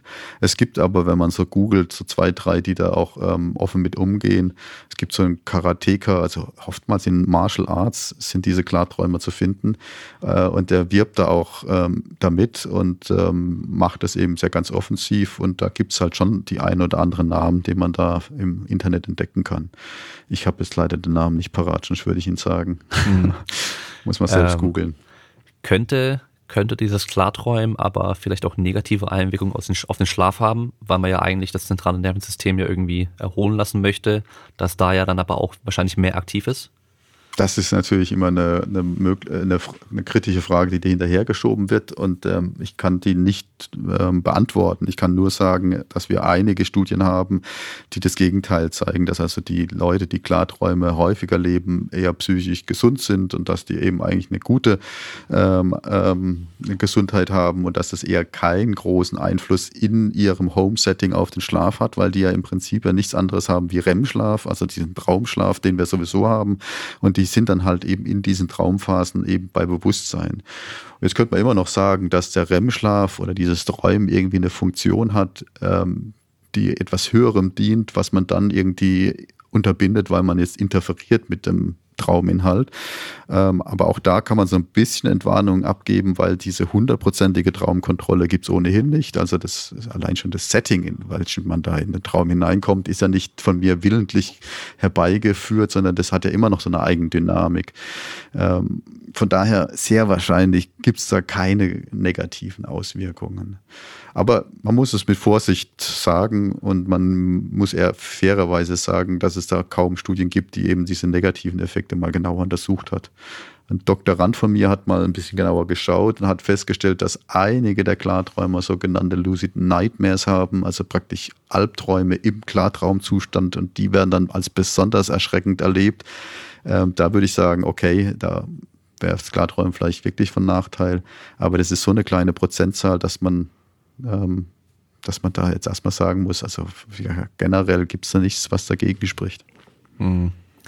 Ja, die leider bei mir die einzigen Träume, an die ich mich, wenn dann erinnern kann, sind meistens eher solche Albträume, auch selten, ja. sehr selten mittlerweile, aber äh, ich würde lieber die Tagträume wählen als meine Träume, wenn ich mich verteidigen muss und kämpfen muss und meine Schläge einfach abprallen. das habe ich Deswegen immer. ist es auch häufig in der Therapie wird es häufig als Klarträume, also jetzt außer diesen Lucid Nightmares, wo man auch therapeutisch dann nochmal etwas tiefer reinsteigen müsste, aber das wird häufig für die Albtraumbewältigung verwendet. Also Leute, die Albträume haben, denen versucht man das Klarträumen beizubringen, um diese Albträume in den Griff zu kriegen. Und da gibt's auch eine Studie zumindest, die zeigt, dass das ganz gut funktioniert. Also auch da ähm, ja. könnte man auch mal später nochmal drüber reden, was du da machen könntest. Ja, das ist bei mir Klarträume. zum Glück sehr, sehr selten. Und ich erinnere mich aber noch an äh, Träume in meiner Kindheit. Da gab es immer zwei äh, Szenarien. Einmal, ich werde verfolgt und ich muss wegrennen und ich kriege aber keinen Druck auf den Boden. Also ich, ich schwebe wie so halb über den Boden und komme kaum voran oder muss mich auf allen vier nach vorne ziehen. Und das ist so das eine. Und das andere war, mhm. dass ich, ich konnte irgendwie fliegen, aber ich musste in der Luft schwimmen. Und Aha. kam aber nur immer schwer voran. Also ganz, ganz komisch. Keine Ahnung, was es zu bedeuten hat. Und äh, vielleicht nur irgendwas komisches im Fernsehen geschaut früher und deswegen sowas gedacht, geträumt. Es würde jetzt nochmal ein ganz anderes Fass aufmachen, wenn wir noch die Träume jetzt ansprechen. Ja, Traumdeutung ist ja schon was ganz anderes. Aber ja. zum äh, Lernen im Träumen oder in der Nacht, äh, meine Erfahrung, immer wenn ich was lernen musste und mir die Sachen direkt vor dem Schlafen im Bett nochmal durchgelesen habe, habe ich sie am nächsten Tag viel, viel besser bemerken können, als wenn mhm. ich es einfach so irgendwie am mhm. Tag, tagsüber gemacht hatte. Mhm. Ja, also das ist also durchaus, ich habe ja vorhin gesagt, dass es da in den letzten 10, 20 Jahren eben das Pendel eher in die Richtung Kognition äh, gewechselt hat. Und das ist eben die gängige Lehrmeinung, die man jetzt auch findet, dass also der Schlaf vor allem für die Festigung von neu gelerntem Wissen äh, gut ist. Und das weiß man für den kognitiven, also für den deklarativen äh, Gedächtnisbereich weiß man das sehr gut. Also gerade so Lernen von Vokabeln, ähm, oder von solchen semantischen äh, Fakten. Ähm, da funktioniert es und da ist der Schlaf wohl ähm, ein wichtiger physiologischer Zustand, um das eben in das Langzeitgedächtnis zu integrieren. Auch für den Sport haben wir hier auch einige Studien gemacht, äh, scheint es so zu sein, dass auch ähm, die, die Prozeduren dadurch äh, verbessert werden, ähm, aber wahrscheinlich eben diese Planungsprozesse, die in solchen Prozeduren sind. Also jetzt nicht unbedingt, dass man dann ähm, ähm, beim Bankdrücken eben kräftiger wird, also nicht die Fähigkeitsdimension, sondern wieder eher die Fertigkeitsdimension, die hohe kognitive Anteile haben. Die werden durch das, ähm, das Schlafen gefestigt. Ja, da gibt's einiges, was dafür spricht. Also das genau, das wäre so die aktuelle heiße Diskussion, dass der Schlaf genau dafür zuständig ist. Hm. Also vielleicht äh, jemand, der jetzt Spielzüge lernen muss, viele neue Spielzüge, dass der die dann vor dem Schlafen einfach nochmal durchgeht oder eben eine komplexe Technik, dann sagst, würde man einfach nur visualisieren oder äh, bei, als mentales Training machen, vielleicht vor dem Schlafen, dass es dann nochmal in Kombination mit dem Schlaf vielleicht sogar nochmal ja. besser funktioniert. Da kann man sich dann eben verschiedene, wenn das so ist, äh, Sachen ableiten. Also was weiß ich, auch wenn man jetzt einen Lehrgang hat, dass man dann eben einen Mittagsschlaf hält, weil es zeigt sich auch, dass so ein Mittagsschlaf dann schon ausreicht, um zu konsolidieren. Hm, da muss man immer nur aufpassen, dass man dann eben nicht in einen anderen Konflikt reinkommt, dass man durch den Mittagsschlaf äh, dann eben Schlafdruck wegnimmt und abends nicht mehr einschlafen kann, weil dann hat man ja im Nachtschlaf wieder weniger Zeit zu konsolidieren. Also es ist, immer, wie man so schön sagt, ein reziproker Prozess, der Schlaf und das Wachsein sein. Also wenn man da an der einen Seite schraubt, ist es, hat es unmittelbare Auswirkungen auf der anderen Seite. Von daher manchmal klingt es dann so recht einfach, was man da machen könnte, aber im Detail ist es dann doch komplizierter, als man denkt. Mhm. Gibt es denn äh, sonst noch irgendwelche äh, Sachen bezüglich Schlaf und äh, Sport, Training, Leistungsfähigkeit, die wir jetzt noch nicht angesprochen haben? Oh, ich glaube, wir haben eine große Bandbreite angesprochen. Ähm, es gibt natürlich noch äh, verschiedene andere Themen, äh, aber ich glaube, das Wichtigste haben wir jetzt durchgesprochen. Mhm. Und Hast du vielleicht noch ähm, so, es ist natürlich immer schwer, pauschale Empfehlungen, aber so generell an die ganzen Sportler, die jetzt zuhören und auch welche Trainer, die jetzt zuhören, äh, was ist wichtig oder worauf sollte man einfach achten? So diese Schlafhygiene haben wir ja schon gesagt, aber vielleicht gibt es da so eine, eine Sache, die man einfach jedem ans Herz, ans Herz legen kann, was dann den Schlaf angeht. Und sei es auch nur, wenn du dich gut fühlst und äh, erholt bist, dann mach dir eben keine Gedanken über den Schlaf. Ja, genau. Also das, was wir jetzt die ganze Zeit ähm, schon angedeutet haben. Ich glaube, das ist schon so eine Sache. Ich, ich finde schon, dass der Schlaf ein Thema ist, das in der Sportwissenschaft und der Sportpraxis ähm, mehr Bedeutung erhalten sollte. Aber großes Ausrufezeichen, Leute, die keinen Probleme haben mit dem Schlaf und guten Schlaf haben und sich dadurch ausgeruht fühlen, die das bloß nicht zum Thema machen und dadurch ein Schlafproblem erzeugen. Also das wäre sozusagen die Kehrseite der Medaille. Und da würde ich dann eher sagen, dann doch lieber den Ball flach halten und sagen, okay, wenn's, wenn, wenn ich halbwegs gut schlafe, dann ist es kein Thema, brauche ich jetzt auch nicht mehr drüber zu wissen. Aber wenn es ein Problem wird, dann relativ schnell auch dran denken, vielleicht auch mal einen Fachmann zu konsultieren. Die Schlaf Mediziner sind natürlich eigentlich auf medizinische Fälle ausgerichtet, aber inzwischen wird das Thema eben auch mehr diskutiert, sodass da auch viele Schlafmediziner offen sind, ähm, auch äh, normal dann eben äh, Hilfen anzubieten. Und das sind die Schlafmediziner halt dann doch nochmal etwas besser aufgestellt, äh, als wenn man nur im Internet googelt. Hm.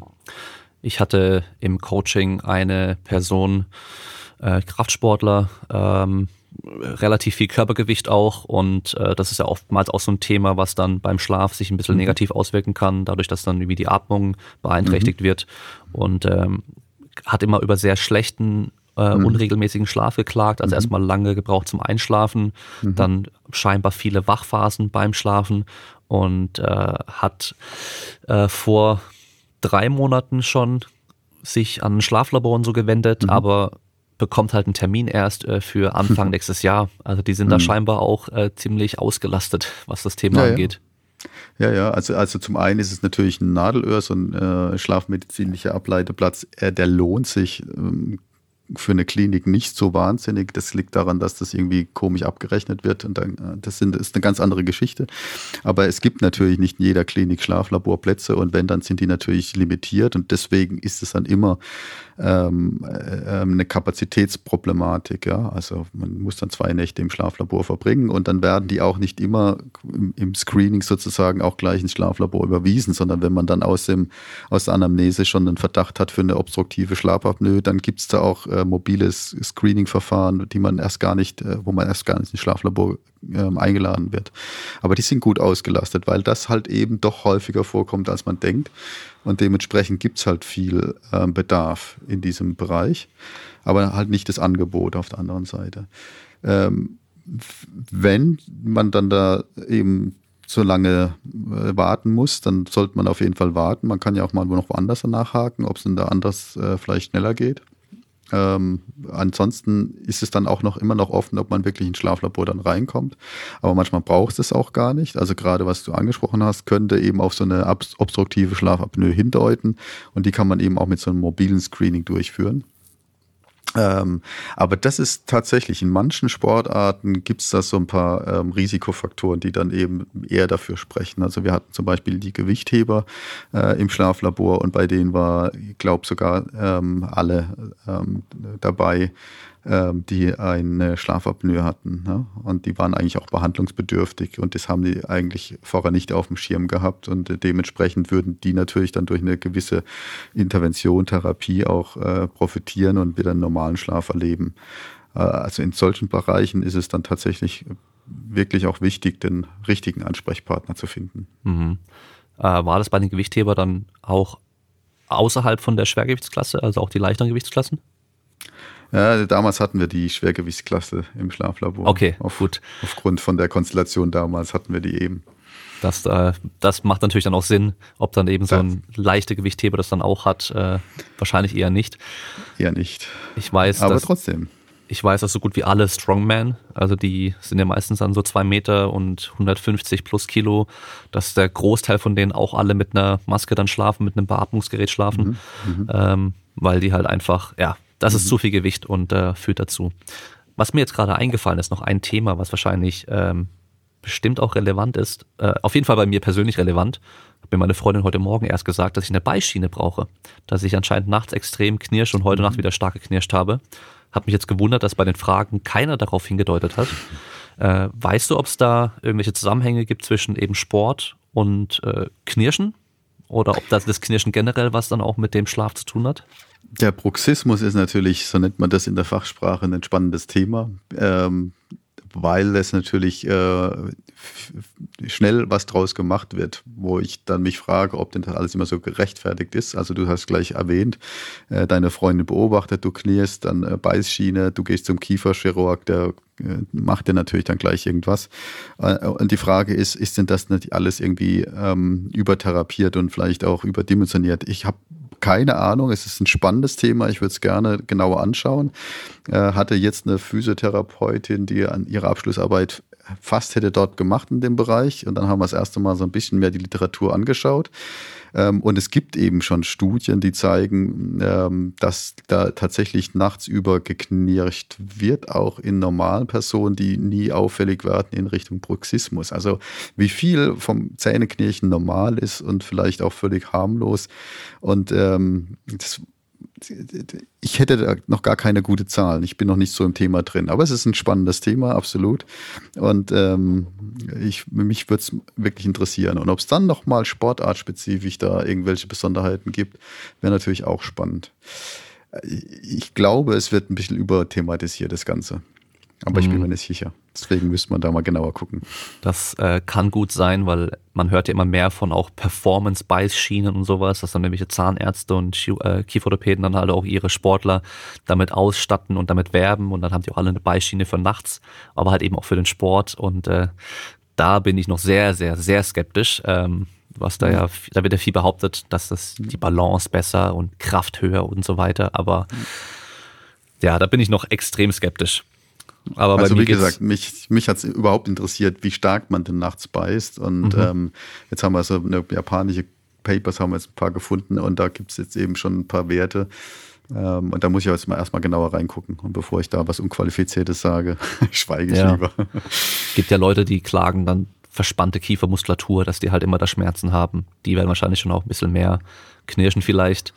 Äh, ich habe einfach nur ein bisschen Angst, dass ich meine Zähne kaputt mache, wenn ich da so extrem knirschen würde. Wenn dann. Ja. Da, da, also man, man dürfte dann immer sich die Frage stellen, zuerst, äh, ja, warum hat denn das die Natur denn dann eingerichtet, dass man sich da selbst destruktiv äh, zerstümmelt? Und das, das, da, da denke ich mir immer, das kann doch nicht sein, dass es irgendwie ähm, mit Absicht geschehen ist. Also entweder ist es dann nicht so schlimm und das Knirchen, was man dann oftmals beobachtet, ist halt so ein leises über die Zähne gehen, was ja sich sofort schlimm anhört, aber vielleicht ohne Druck ausgeübt wird und deswegen da gar kein Verschleiß irgendwie stattfindet finden kann. Vielleicht sogar irgendwas ist, was äh, sogar sinnvoll ist. Keine Ahnung. Ich weiß es nicht. Es interessiert. Und mhm. es, man muss einfach da ein bisschen genauer hinschauen. Und deswegen muss man da erstmal in die Studienlage reinschauen. Daran habe ich vorhin auch gedacht, ähm, dass zu wenig Schlaf kurzfristig auf jeden Fall die muskuläre Leistung und so nicht äh, reduziert, was natürlich Sinn ist, äh, äh, Sinn macht, wenn man, wenn der Steinzeitmensch dann auf einmal aufgeweckt wird und äh, kämpfen muss oder weg muss oder sonst irgendwas, äh, wäre natürlich blöd, wenn er dann keine Leistung mehr bringen hätte können. Hm. Naja, also von daher interessant. Da gibt es viele interessante Themen. Ja, ja, also Schlaf auf jeden Fall sehr komplex und äh, hat auch gut jetzt in den Podcast reingepasst, weil äh, so das Motto vom Podcast ist meistens, es kommt drauf an. Und äh, das hatten wir jetzt bei fast allen Bereichen auch. Von daher äh, fand ich sehr interessant. Ähm, auf jeden Fall vielen Dank äh, für deine Zeit. Und äh, normalerweise frage ich meine Gäste, wo können die Zuhörer mehr von dir äh, finden, mehr von dir hören, mehr von dir sehen. Ich weiß bei dir, es gibt einen äh, Vortrag auf YouTube äh, von einer Konferenz, glaube ich, von 2017. Ja, äh, genau. Auch auch über Schlaf und äh, Leistung oder war das luzides Träumen? Ich bin schon mal gar nicht sicher. Ja, es gibt diverse Beiträge. Meistens gehen die dann übers Gleiträumen, aber den einen ist, glaube ich, da war ich in Marklingen, da habe ich mal was erzählt über eben genau die Themen, die wir jetzt angesprochen haben. Mhm. Äh, es, es, es gibt ein Buch, das man finden kann aus dem Springer Verlag. Das ist aber eher ein Buch, das eben nicht für die nicht populärwissenschaftlich aufgebaut, sondern eher für, für äh, Bachelorkandidaten, Studenten und äh, Masterstudierenden. Aber wer sich dafür interessiert, der kann da auf jeden Fall da mal reinschauen. Und ansonsten ähm, ist natürlich mein Postfach auch immer, ähm, also meine E-Mail-Adresse findet man im Netz. Wenn man da eine Frage hat, kann man mal gerne schreiben. Ob ich dann immer gleich antworte, ist eine andere Sache. Genau, und äh, von der Uni Bern auf deinem Profil dort, da sind ja auch die Publikationen zu sehen. Genau. Und äh, da habe ich mir auch schon ein paar davon auf jeden Fall direkt angeschaut, weil ein paar waren ja auch echt äh, für mich als äh, Trainer auch interessant, äh, was dann eben gerade mit der Leistungsfähigkeit angeht und äh, Schlafmangel und so weiter. Das ist auf jeden Fall, auf jeden Fall ein spannendes und wichtiges Thema und ich glaube, da hat jeder irgendwo Berührungspunkte auch damit. Genau. Sehr gut. Dann äh, vielen Dank für deine Zeit. Und ja, ich danke dir. An alle Zuhörer, wir hören uns beim nächsten Mal. Bleibt stark. Ciao. Ade.